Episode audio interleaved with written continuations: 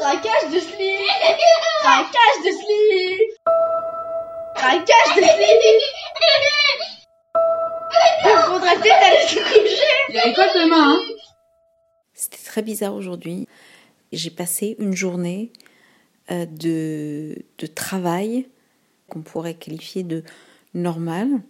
Voilà, de, de 11h du mat à 19h. Je suis crevée. J'ai plus l'habitude, quoi. Euh, je suis éreintée à la fois par euh, euh, le, rythme. Toutes, ces, toutes ces réunions, visioconférences et tout sont, crevantes parce que déjà, déjà en visioconférence, tu, tu vois ta tronche, quoi, et, rien que ça, ça fatigue. Et puis, on est dans la performance tout le temps.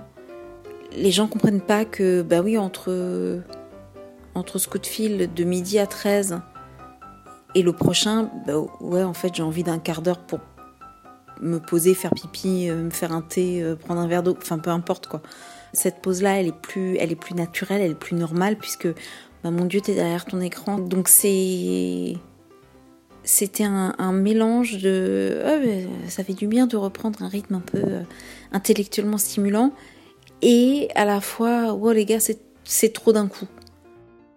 On a testé quelque chose avec euh, mon, amoureuse euh, avec qui je, partage euh, le confinement, euh, dont on taira le nom pour le respect de sa confidentialité. On s'est mis dans un même dans un même pull, on s'est mis pied euh, pied sur pied, mais mais pas face à face, en, en cuillère quoi. Enfin, son dos le long de mon ventre quoi, et donc les bras dans le même dans le même pull et les jambes le, le- les unes le long les unes des autres. Et comme ça, on peut marcher comme ça dans l'appartement. Et, euh, et on peut porter des trucs super lourds parce qu'on va travailler deux mains en même temps comme ça. Et on peut voilà faire des trucs comme ça et tout. C'est super bien. Donc ça je pense que c'est le moment saillant de la, journée euh, soit euh, je sais pas combien. Avant chaque rentrée, il y a toujours un- une nuit où je fais un, un cauchemar qui est que je, je suis complètement débordée par ma classe, quoi.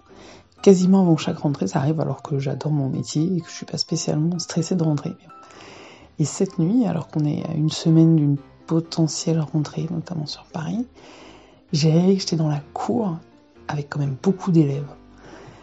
Et évidemment, ces élèves jouaient à la balle, jouaient à chasse, se touchaient, se chuchotaient des choses dans l'oreille, bref. Et donc j'étais complètement paniquée. J'ai essayé de les réunir en hurlant pour me faire entendre autour de moi et leur expliquer les gestes barrières. Et donc ils s'approchaient trop de moi pour m'entendre. Comme ils étaient en cercle, évidemment, je voyais qu'une seule partie des élèves. Donc je, parlais à une partie pendant que les autres derrière chahutaient, se touchaient.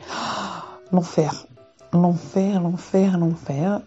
Moi, je suis retournée donc à l'école après euh, bah, environ sept semaines de confinement pour garder les enfants du personnel soignant. Donc, il y avait environ une vingtaine d'enfants pour quatre, euh, quatre enseignants.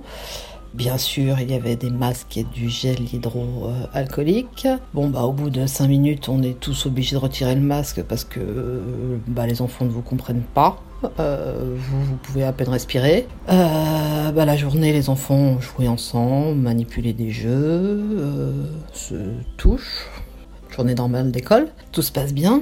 Et bah, le soir, quand je rentre, je tombe sur le super protocole sanitaire. Donc, euh, bah, no comment.